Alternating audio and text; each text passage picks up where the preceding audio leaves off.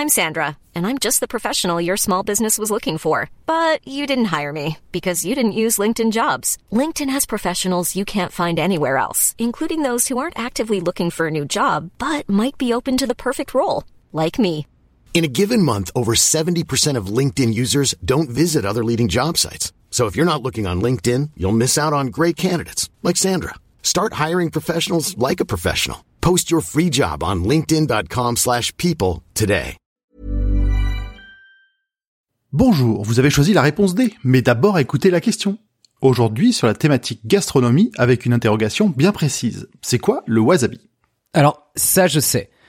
Parce que l'image qu'on a le plus souvent en tête quand on pense au wasabi, c'est celle d'une pâte verte piquante qu'un chef cache dans nos sushis et qui arrache les sinus par surprise. En tout cas, je sais que c'est la forme sous laquelle on la trouve plus souvent en Occident.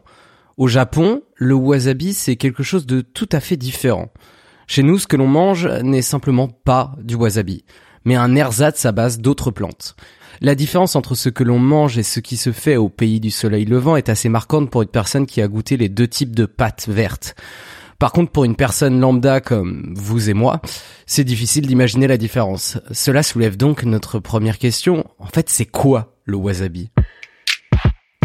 Alors, le wasabi, c'est une plante que l'on trouve exclusivement en Asie et originaire du Japon. Son nom scientifique est Eutrema japonicum et elle fait partie de la famille des brassicacées, comme le réfort et la moutarde, ainsi que d'autres moins piquantes comme le chou. Pour en faire une petite purée qui accompagne les plats traditionnels nippons, le cuisinier râpe la tige de la plante contre une petite plaquette traditionnellement faite en peau de requin appelée oroshigane. À la base, le wasabi était surtout utilisé comme un antiseptique naturel. Il était appliqué sur le poisson cru afin qu'il reste frais plus longtemps. C'est durant la période Edo, entre 1602 et 1868, que le wasabi est entré dans les habitudes culinaires japonaises. La question qu'on est en droit de se poser est donc, qu'est-ce que le restaurant de sushi du coin utilise à la place du wasabi? Le plus souvent, ce que vous trouvez dans vos sushis est de la pâte de réfort. Cette plante est de la famille du wasabi, mais plutôt originaire d'Europe de l'Est. Elle est souvent utilisée dans les plats traditionnels allemands et n'a pas un goût identique à celui du wasabi. Pour donner à la pâte de réfort la couleur verte de l'authentique, les fabricants de ce wasabi factice y ajoutent du colorant vert ou de la poudre d'épinard. Et il n'est pas rare qu'ils ajoutent aussi de la moutarde pour relever le goût. Si vous avez de la chance, il se peut que vous trouviez de la poudre de vrai wasabi séché dans votre réfort. Mais c'est assez rare. Ça va être difficile de vous décrire exactement la différence de goût entre le vrai et le faux wasabi, mais selon la chef japonaise Aya Yamamoto, le wasabi original est moins piquant que le réfort et, je cite, son aigreur doit être équilibrée par une douceur sous-jacente et une odeur d'herbe. Mais je vais vous rassurer, la probabilité de goûter du vrai wasabi dans sa vie est relativement faible, sauf si vous allez au Japon. D'ailleurs, vous voyez les cacahuètes au wasabi? Mais si, les, vous savez là, les petites boules piquantes qui arrachent la bouche pendant l'apéro. Bah, c'est pas non plus du wasabi. Là encore, c'est un ersatz à base de réfort. Et en plus de ça, ce genre de cacahuète n'est même pas japonais mais thaïlandais. Le vrai wasabi aussi appelé on wasabi, wasabi authentique en japonais, ne se cultive pratiquement pas dans le monde occidental.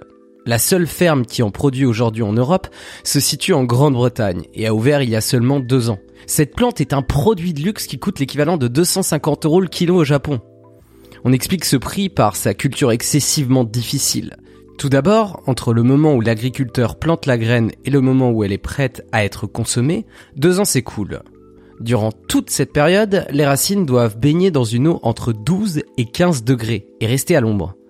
Évidemment, la plante de wasabi est une capricieuse qui ne se contente pas de n'importe quelle eau.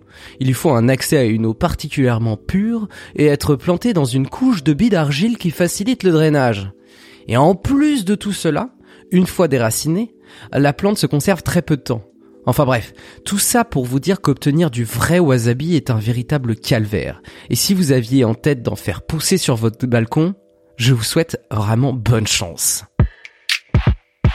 Bravo, c'était la bonne réponse. Pour aller plus loin sur ce sujet, retrouvez les sources en description. La réponse D est un podcast du label Podcut. Vous pouvez nous soutenir via Patreon ou échanger directement avec les membres du label sur Discord. Toutes les informations sont à retrouver dans les détails de l'épisode. À demain pour une nouvelle question sur la thématique science et technologie.